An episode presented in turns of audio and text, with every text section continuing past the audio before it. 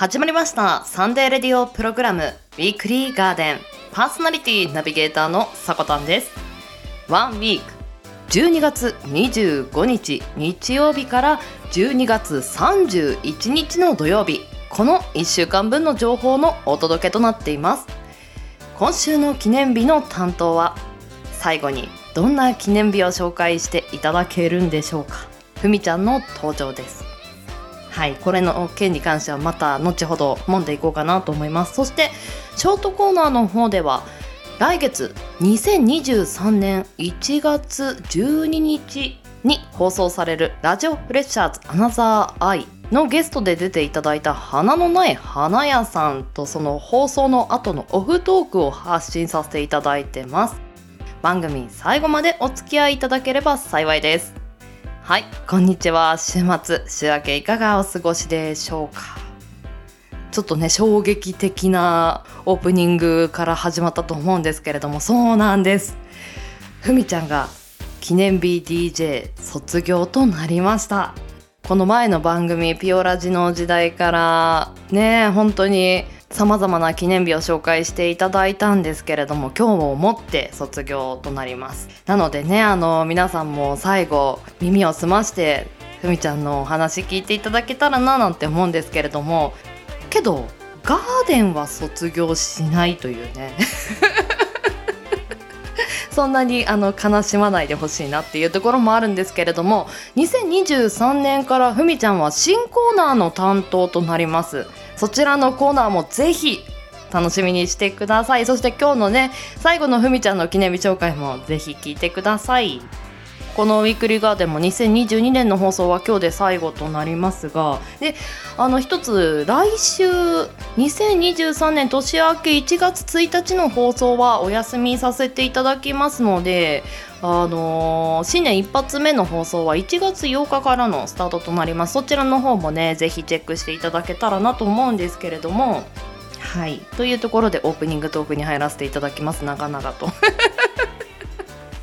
まあ昨日はクリスマスイブ皆様どんな風に過ごされたのかちょっと気になるところですけれどもまあ今週本当にイベントがたくさんあってまあ今日はクリスマスですし12月28日には御用納めそして12月31日には大晦日とねもう来年を迎え入れる準備の週になるのかなと思うんですが来年についても少し今日はお話ししていきたいなと思います。来年2023年の干支。わかりますよね。うさぎです。ねこのうさぎ年なんですがえとも60項目に分けることができてこのうさぎ年にも5種類あるんですね。その5種類のうち来年は水の塔という年になります。この水の塔は順番で言えば一番最後に当たるそうです。一つの物事が収まり次の物事へ移行していく段階。そしてうさぎは繁殖などの意味を指します。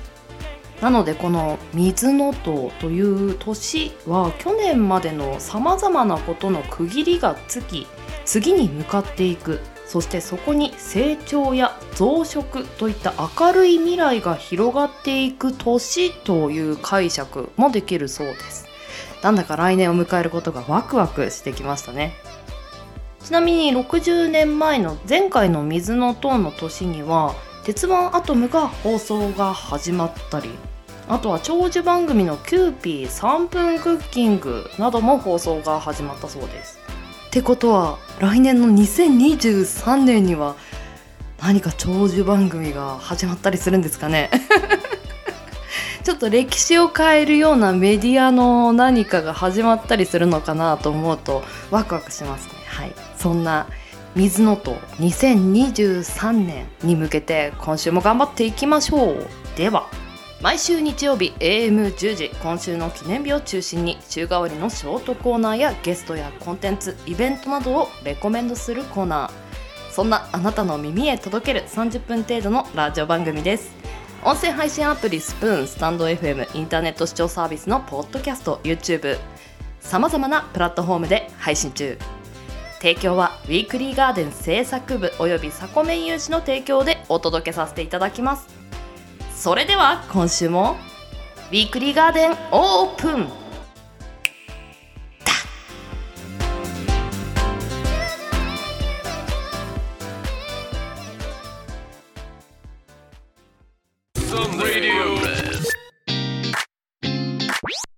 サンデーレディオプログラムウィークリーガーデン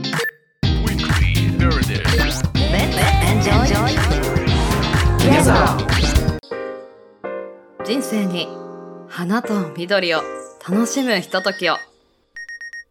ウィークリーガーデンあなたが新たに知ったことも。誰かにとっては歴史あるもの。企業や団体それぞれの思いを記念日という形に残しありふれた毎日に彩りをウィークリーガーデンは毎週日曜日午前10時に各種音声サービスにて配信中。お便りは公式ツイッターおさこの部屋から募集中。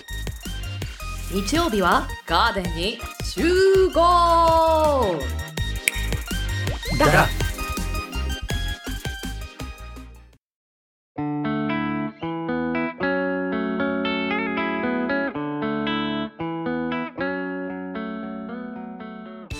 12月25日日曜日から。12月31日土曜日。今週の記念日です。こちらは一般社団法人日本記念日協会のホームページに記載されている協会に登録された記念日を紹介していきます。今週全体の項目数は15項目でした。先週ののんさんから引き継ぎまして担当はふみです。開始早々なんですが今回の記念日紹介でラストの担当になります。卒業というとしんみりした雰囲気で担当していたコーナーの最後で実はなんていう風に話すのが多いような気がしているんでこのトーンで話していると信じてもらえなさそうなんですけれど本当に今日でラストです。ビオラジ時代からお世話になっていたので振り返ると約2年ともうちょっとですかね。たくさんの記念日を紹介してきました。なぜその日にしたのか。制定理由などにも特徴が出るなぁと感じていたので記念日の語呂合わせを考える時間も挟みますので皆さんもぜひ考えてみてください。それ以外の部分につきましてはいつも通りお届けしていきます。さて今月から新たに共通のトークテーマが設けられました。今回のトークテーマは自分へのクリスマスプレゼント。皆さんは自分へのご褒美何かしました？私はですねクリスマスプレゼントっていうものは用意してないんですよ。というのもクリスマスだからとか誕生日だからって自分に向けたプレゼントみたいなものってあんまりやってなくてそうですね。大きい買い物をするきっかけっていうと大きな仕事をやり遂げたからとか大変な作業を乗り越えたからみたいな感じでカレンダーの行事を関係なくご褒美を与えてしまってるんです。そこにさらにクリスマスとか誕生日といったプレゼントが追加されてしまうともう本当に年がら年中ご褒美だらけになってしまいそうなんです。というわけなのでクリスマスプレゼントというものは用意はしていないんですが今年一番の自分へのご褒美で言うと着物を買ったことですかね。ひょんなことから大正ロマンに魅了されてレトロ柄にどっぷり沼ってしまって夏に浴衣を何点か買ったんですけれどついには着物にも手を出してしまいました。一人で着られるように着付け教室にも通ってスパルタな先生に怒られながら着物を着てどこに行こうかなと考え中です。では改めまして今週の記念日を見ていきましょう。まずは本日12月25日日曜日の記念日。協会が制定した記念日は3項目です。クリスマスもありますがあえてこの記念日をピックアップしてみたいと思います。プリンの日牛乳や加工乳乳飲料ヨーグルトなどの乳製品メーカーで岡山県岡山市に本社を置くおはよう乳業株式会社が制定。プリンの人気商品が多いことから制定したもので日付は25プリンを食べると思わずにっこりのにっこりと読む語呂合わせから毎月25日とした。アクセス数や好感度の高さから第16号記念日文化功労賞を受賞しています。にっこりで25日でした。プリンという単語にはかかっていなかったので少し難しかったかもしれませんね。過去のオンエアで甘いものが苦手と何度かお話ししたことがあるんですが最近とある食感のプリンを探すようになりました。それが固めのプリン。先ほどもお話ししたんですけど大正ロマンに興味が湧いていてレトロな雰囲気のある喫茶店に入る機会が増えたんですよ。たまたまそこで食べたプリンが私の好みに刺さってしまって探し回ってます。プリンでにっこりというのが私にもできそうな流れが来ていて嬉しい限りです。おすすめの固めのプリンあれば教えてください。さあどんどんいきますよ。12月26日月曜日の記念日です。協会が制定した記念日は2項目ありました。ここからスローの日ご紹介いたします。広島県広島市に本社を置き釣り用品総合卸商社として全国に数多くの店舗を展開する亀屋釣り具株式会社が制定。一人でも仲間とでも楽しめる釣りは老若男女を問わず幅広い層の人に愛されている。記念日を通じて自然と触れ合う釣りの楽しさを広めるとともに釣り人をサポートするのが目的。日付は26を釣ろう。と読む語呂合わせで1年を通じて釣りを楽しんでもらいたいとの思いから毎月26日としました。数字の2は英語で「2」それに6の「ロ」で「釣ろう」これは割とシンプルで分かりやすい語呂合わせだったんではないでしょうか。釣りと聞くと釣り糸を垂らして魚がかかるまでゆっくり待つ。そんなイメージだったんですが釣り好きの知人に聞いたところルアーを投げたらすぐに巻いて巻いて巻くんだそうです。しかも朝はめちゃくちゃ早いんだとかで結構ハードそうでしたよ。ドラマとかでよく見かけるぼーっと待つシーンってあんまりないみたいですよ。続いて12月27日火曜日の記念日。協会が制定した記念日は1項目ありました。寒天発祥の日ご紹介いたします。京都府京都市に事務局を置く伏見寒天記念碑を建てる会が制定。京都の伏見が寒天発祥の地であることをアピールし京都市伏見区岡子町近辺に記念碑を建て啓発活動を行いながら寒天の発祥を祝い後世に伝えていくのが目的。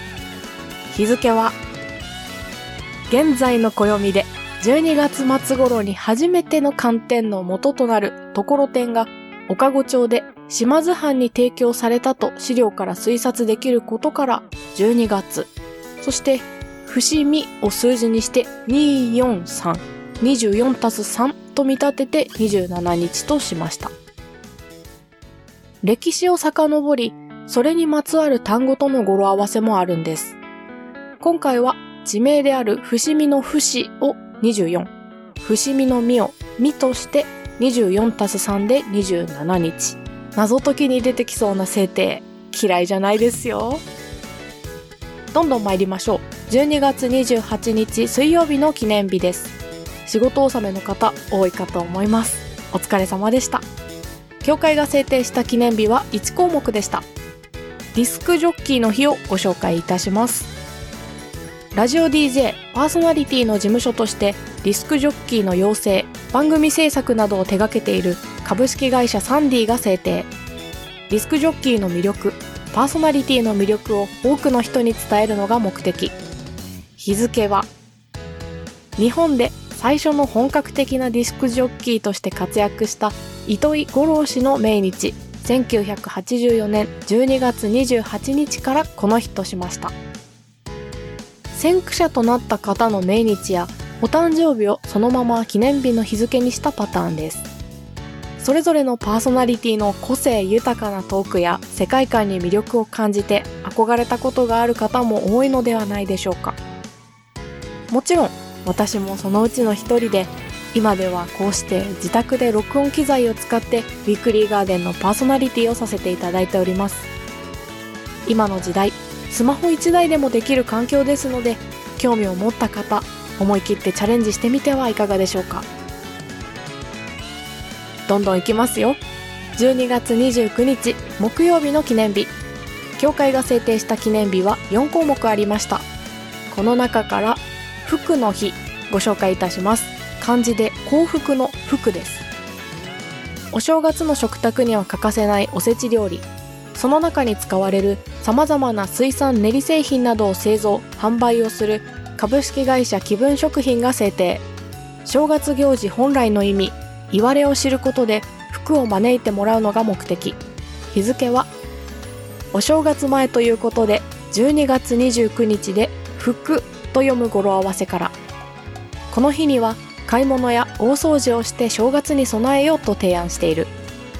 29で福これはもう簡単だったんではないでしょうか。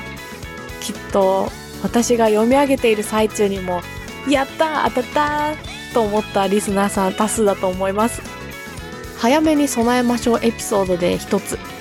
年中売っているかまぼこがこのぐらいのシーズンになると凄まじい値上がりをした記憶があります。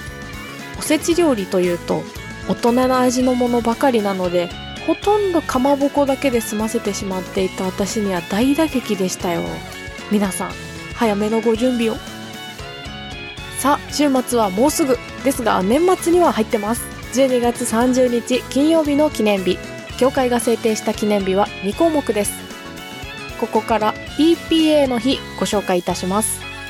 水産事業や食品事業などを手掛ける日本水産株式会社が制定。EPA とは魚に多く含まれるエイコサペンタエン酸の略称で中性脂肪を減らしたり動脈硬化などの予防をする働きがある。日付は肉中心の生活を送る現代人に肉を食べた次の日には魚を食べ EPA を摂取してバランス良い食生活を一年中送ってほしいという思いを込めて毎月30日としました。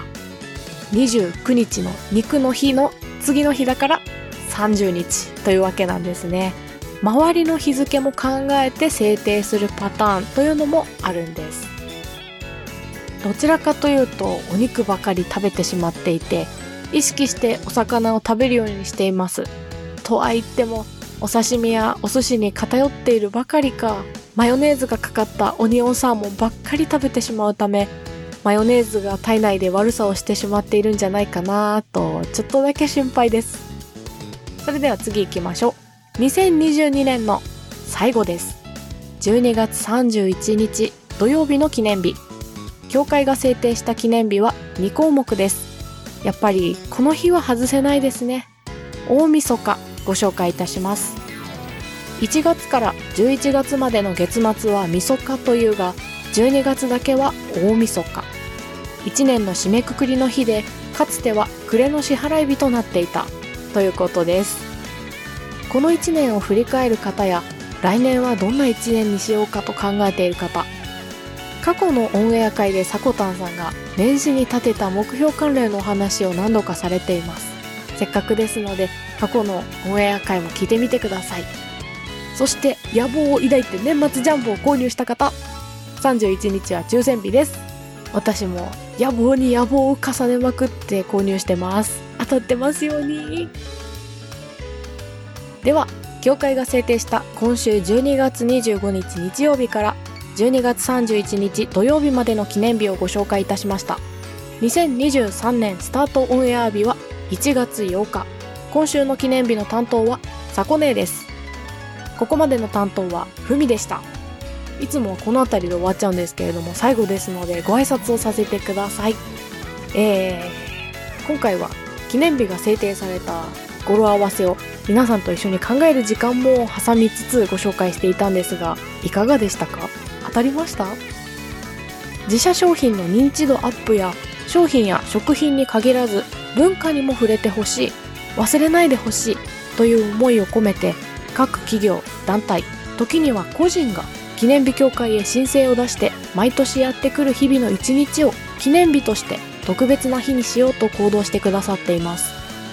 12月30日の EPA の日のように他の人が制定した記念日の近くに合わせることで覚えやすさだけではなく知ってくれた人の生活をもっと豊かになるようにしてくれたりとか、自社商品の PR も狙いの一つかとは思いますけれど、それだけを目的としているわけではないんだろうな、という理由も垣間見えると、なんだか私たちに寄り添ってくれている感じがして、ったかい気持ちにもなりますよね。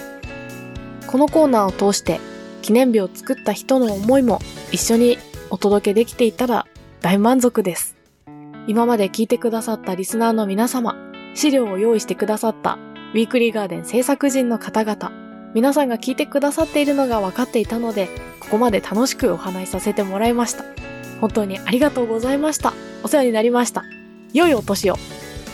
あと、来年、新コーナーでお会いしましょう。私の声は記念日コーナーからはなくなりますが、別のコーナーにお引越しするだけです。2023年の私の新しい挑戦をお楽しみにそれでは皆様、バイバーイ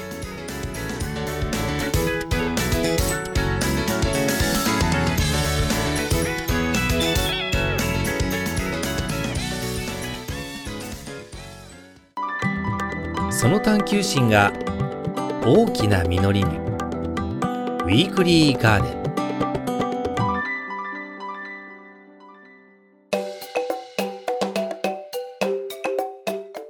はい。今週のショートコーナーは来年2023年1月の石川県は FM 河北で発信されるラジオフレッシャーアナザーアイ。1月12日放送のゲストで出ていただきました花のない花屋さんに、まあ、今回オフトークとして2人でちょっとこのコーナー喋っていきたいなと思います。花屋さんはーい。どうもどうもどうも。よろしくお願いします。よろしくお願いします。えったと、スプーンで、はい。まあ、池風とのたまわりながら、こうなんか、よくわからない活動ばかりしている、一緒の花のない花屋です。よろしくお願いします。お願いします。ウィークリーガーデンの前にやっていたピオラジの方でも、はい。あのあお世話になりましたいえいえあの花のない花屋さんには花のコーナーをね担当していただいたりとか、あとはよくその花屋さんの CM も流させていただいたんですけど、あありがとうございます。はい、あれってまだ流しても大丈夫なんですか？あ、全然もう、もう、僕はフフリー素材なので。わかりました。じゃああの今回はちょっと流させていただきたいなと。あありがとうございます。はい。まあ、このあのウィークリーガーデンもあのはい。2022年の最後の配信の週になるので、はい。まあ、年末年始になるんですがはい。お花の需要ってまあ年末年始ってどういった形になってます？そうですね。あのーまあ、皆さんクリスマスとかの方が印象は強いかなと思うんですけど、クリスマスにこうプレゼントでとかっていう方も多いとは思うんですけど、それより、まあ、地域柄もあるのかもしれないですけど、うんあのーお正月花って言ってて、お正月にあーはいはい。飾る、まあ、松竹梅とかってよく言いますけど、松とか梅とかとか、いろいろですね、そういうこう玄関にちょっとこう花を飾ったりとか、まあお墓とかにももちろんそうなんですけど、こうん。ういわゆるお正月花っていうものの需要が年末は一番多くて、はいはいもう松、松ばっかり売ってますよ。松屋にはなかなか手につくと取れないですよねそうなんですよ。もうだからもう年末手真っ黒ですね。私もまああの知ってる方もいるかもしれないですけどもともと花屋で勤めていたのでね、そうですもんね。でよくご存知だと思いますけど。はい。あのいろんなまあアレンジメントがある中で、うんうん。お正月花ってどうやっても割と決まるというか、あ確かに、あのアレンジしやすいですよね。しやすいです。うん。それはすごくなんですかね。思っていた、なんかそれぞれにもうなんか役割がうんうんうん、決まってるようなお花が多いから、はいはいはいはい。まあそのポジションはどうしても、うん。どういけても割とね決まる形は決まりやすいのそうでですよねあのちょっとうんち、小さい松とあと、うんハボタンとあとなんかちょっとした赤いバラとかなんかあのカーネーションとかそうそうそうなんかあとは霞草でもあればもはい。うなんかバッチリ決ませ決まりますよね。そう、もうバッチリ決まります。本当にそれこそ、待つ、待つと、もうハボタンさえ入れとけば正月感はすごい出るから。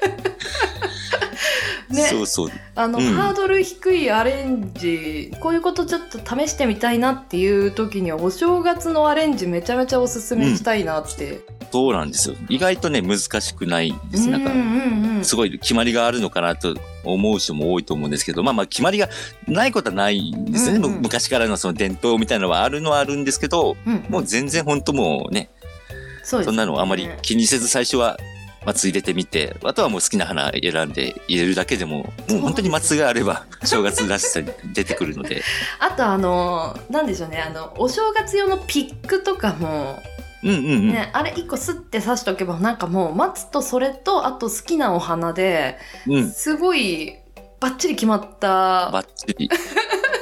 そうそうそう。今ね、お正月のピックなんかもすごい種類があって、可愛いのとかもあそうですよねるので、うん。そういうそんなにこうなんか、うん。いイメージじゃなくて、本当に、自由だと思います。なんか年末年始であの余裕があるスケジュールの方はもうそういうのでね、あの新年から五感を 鍛えるのもいいかもしれないですよね。ぜひちょっと2023年はちょっとはい。お家にお花飾ってみようかなみたいな目標もね、立てていただいてもいいと思うので。あと私知らなかったんですけどその、まあ、本編の方は1月に放送されるんですが、はいあ。の店長さんだったんですね。あ、そう、そうです。大丈夫かって思って、思って、思いました、今。いや。あのお若いからお若いからなんかあ店長さんなんだって思って。いやいやいやいや。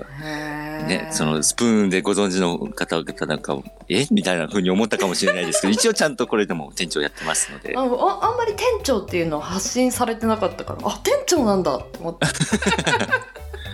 そうです。お店を一応ね、仕切ってやってますよ。あーえじゃああのその店長目線でもお聞きしたいんですけど、はい。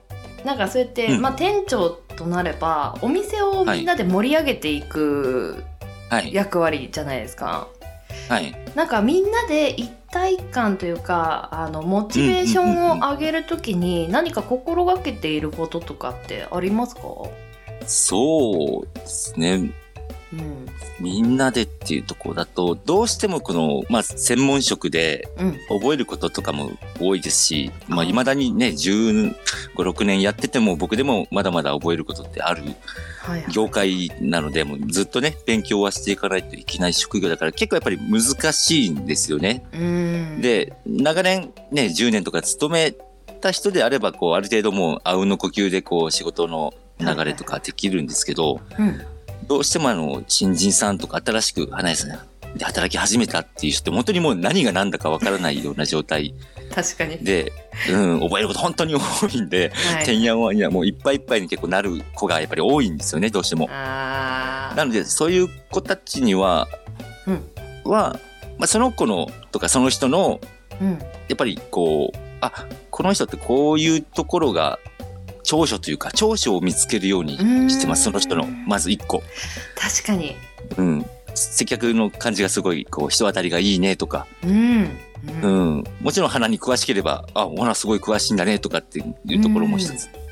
まあその人の何かしらのこう長所を見つけて、まずはそこをね、こう引っ張っうんうんうんうんていくように僕は心がけています。確かになんかと自分でちょっとでも得意っていうものがうん。あるのとないのじゃなんか、心の強さの持ち方が違ってきますよね。そうそうそう。やっぱね、こう、何か何もできないっていう状態が一番やっぱりこう不安じゃないですか。確かに確かに何の役にも立ててないなんてうんうんいううんのがやっぱ心細くなるポイントですよね。そうそうそうなので、いやいや、あなたここすごいね、うん。できてるよとか、あ、うん。これは、その、今はまだあれかもしれないけど、ここもうすぐにあのできるようになるんじゃない？それだったらとかっていうふうにうんうんうん導けるようにちょっとき心がけてはいますね。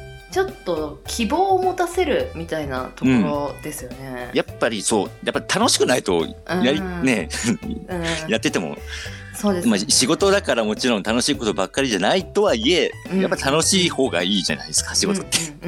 そう。だから、あ、楽しめるポイントを、その人なりの楽しめるポイントをまずちょっと見つけてあげたら、あげれたらいいかなとは思う。素晴らしいじゃああのこの辺となりますがはい。はいあのお花の魅力は本編の方でたくさん話していただいたのでぜひ1月12日夜8時よりオンエアの石川県は FM 河北ラジオプレッシャーアナザーアイご視聴くださいませよろしくお願いします。あの、全然ふざけてませんので、そうだね 全然ふざけてないので、大丈夫ですか？あの消化不良じゃないですか？ここで 大丈夫。もう、お花に関するとそう、ふざけにくいから、あーなるほどねそうそうそう。もう真面目にここね、話してます。よろしくお願いします。では本日のゲストは花のない花屋さんでしたありがとうございましたはい、どうもありがとうございました。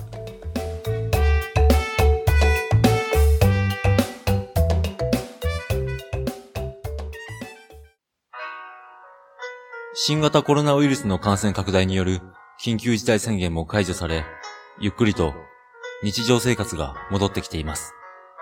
でもまだ今が正念場。密閉、密集、密接。今しばらく3密を避ける行動にご協力ください。収束まであと一息の我慢を。あなたとあなたの大事な人を守るために。花屋ジャパン。ねえねえ、花屋さん。このお花、なんての？スプーン切っての池方の池方による池方な生花店の店長、花のない花屋です。あなたの植物やお花に関する疑問、はたまた恋愛相談に人生相談なんでもござれ。ライブぜ、ノンノン、キャストぜ、ノンノン、トークぜ、ノンノン、唯一無二のツイッターぜ、花のない花屋への質問は、ハッシュタグねえねえ花屋さんで、アットマーク HANAYA512、花屋512までお気軽に DM にてあなたの寝巻き姿の写真も募集中。番地のないこの場所から全世界へ向けて放送中。鈴研のミッドナイト番外地 AM 深夜ラジオの雰囲気を目指してコミカルなフリートークとネタコーナーで盛り上がっています。寝る前の30分笑いで楽しく一日を締めくくりましょう。鈴研のミッドナイト番外地毎週何曜日の夜7時から放送中。聞いてくれよな。私たちが作ってます。みんな一周するのねパーソナリティが。でそれで12月からこの1ヶ月、まあ、パーソナリティとしてもう少しクロストークの相手も意識した。方がね。会議によってまとめ方とまた考言いつける言葉じゃないけど、なんかそういうのをちょっと取り入れて。変えるような、まあ、そういう台本作りが資料というか、えーまあ、それを出してもらうことで。その前の放送とかなんかこう聞いててなんか名言のリストアップっていうのをしていたので、結構より深くウィークリーガーデン。ウィークリーガーデン。ウィークリーガーデン。ウィークリーガーデンは毎週日曜日 AM10 時各種音声サービスにて発信しています。あなたの1週間が素敵な1週間になりますように。また次の日曜日にお会いしましょう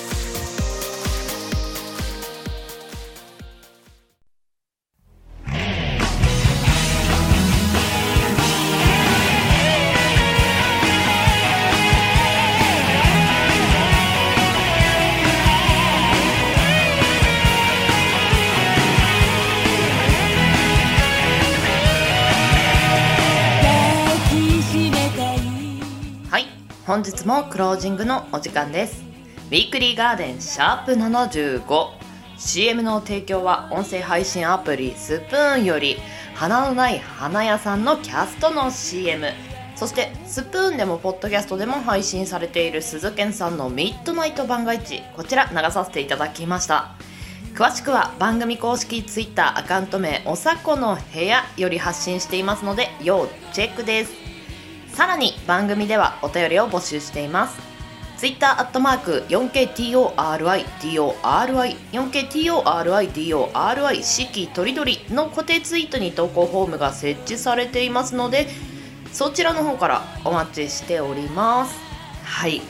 今年2022年の放送は最後となりますが2023年からもまたよろしくお願いしますというところでふみちゃん記念日 DJ 卒業おめでとうございます。はい。長々とお疲れ様でした。なんか一番最初にふみちゃんが記念日を紹介していち始めた頃というのがなんだか懐かしく昨日のようにねちょっともう蘇るんですけれどもまあ、また来年から新コーナーの担当としてね再度このウィークリーガーデンに登場していただきますのででそのコーナーのねデモ音源といいますかあのもうちょっと聞いてみたんですけれどもパワーアップしてますよ。あ記念日を何年もこういった形で紹介してきていろんなね、お話の部分とかあとは情報もそうですしいろんなものをね今まで培ったふみちゃんが新しいことにね挑戦してそこにぶつけるっていうのがまた新しい面も見えてとてもワクワクしました、まあ、一番最初のモデルケースになると思うんですよね。記念日 DJ さんが新しいコーナーの担当を持つというのが私もこういったラジオの趣味というのを個人的にもしているしこうやってグループを組んでみんなでラジオ番組作っていこうみたいな趣味の中でこういう風にメンバーさんの成長が見えるっていうのはもう本当に楽しいことの一つだなと。リスナーさんも本当にお付き合いいただきましてありがとうございます。そしてですねまた先週にいただいたコメントを紹介していこうと思うんですけれどもあちゃぼより「さこたんこんにちにょシチュー好き作るシチューありがとうございます。雑じゃないってね。はいあのシチュー好きです。今年もお付き合いありがとうございましたジャボ。はいそしてヤーマンアットマークバリラジさんより軽自動車をクリスマスプレゼントにとは豪快ですね。と、まあ、若さの勢いのところもねやっぱり感じますよね。なんかそういうの初々しくていいですよね。焦点サンダーとてもクリアな読みですね。150年の中で日本に溶け込んだものになっていますね。クリスマスは寒くないと良いのですがとね山さんの願いもねちょっと届かずあのクリスマス極寒となりましたが心は温かくお過ごしくださいませ。開運商店さんの先週のモノ歴出張版クリスマスツリーの歴史を紐解いていただいたんですけれども確かにとても聞きやすかったですよね。いやまあアットマークバリラジさんコメントいただきましてありがとうございます。来年もよろしくお願いします。というところではい。2022年本当にお付き合いいただきましてありがとうございました。来年も自分が思う素敵な番組を発信し続けられるように頑張っていこうと思います。では人生に花と緑を楽しむひとときを。ここまでの担当はさこたんです。この番組の提供はガーデン製作部およびサコメン有志の提供でお届けさせていただきました。皆さん良きウィークリーを。